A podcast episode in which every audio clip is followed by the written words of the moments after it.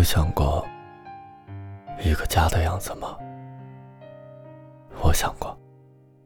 关上门，回头就是一个大大的、占了半个客厅的沙发，靠垫不用很高的那种，但是一定要很软很软。厨房里煲汤的锅，咕嘟咕嘟的响。锅里排骨的汤，飘出炖炖的香气。天就暗了下来，星点的灯光把这个城市映在身上。我放下书，脱了着拖鞋，跑去拉上窗帘。突然咔嗒一声，门开了。你带着一身冷气进来，笑着说：“我回来了。”我走过去抱住你。就像抱住整个世界。睡前有你，半夜抱你，醒来吻你。这就是我想要的所有未来。不知道你们都是怎样规划自己的人生。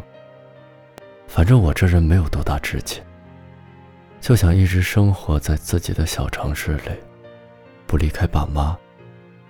就想和心爱的人有一个小小的家。下班，煲汤做饭给他吃。躺着沙发看电视，帮他熨衬衣，陪他失眠。一起爬山，看日出，等日落。一起掉牙，编白发，流口水。阳光，被窝。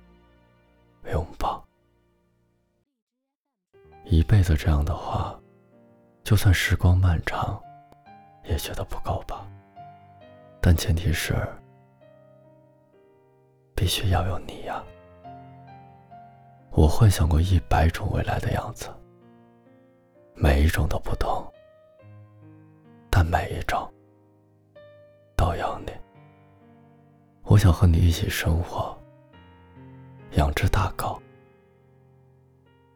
抱着你醒来，看你埋在胸口熟睡的脸，想从你做饭的时候，从背后拥抱你，想一起看电视，听你吐槽，想夏天夜里一起去散步的时候，我们抱一颗西瓜回家，想冬天一起窝在沙发里看老电影，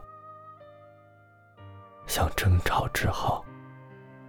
你还能用心哄我，想一起遛狗，一起晒太阳。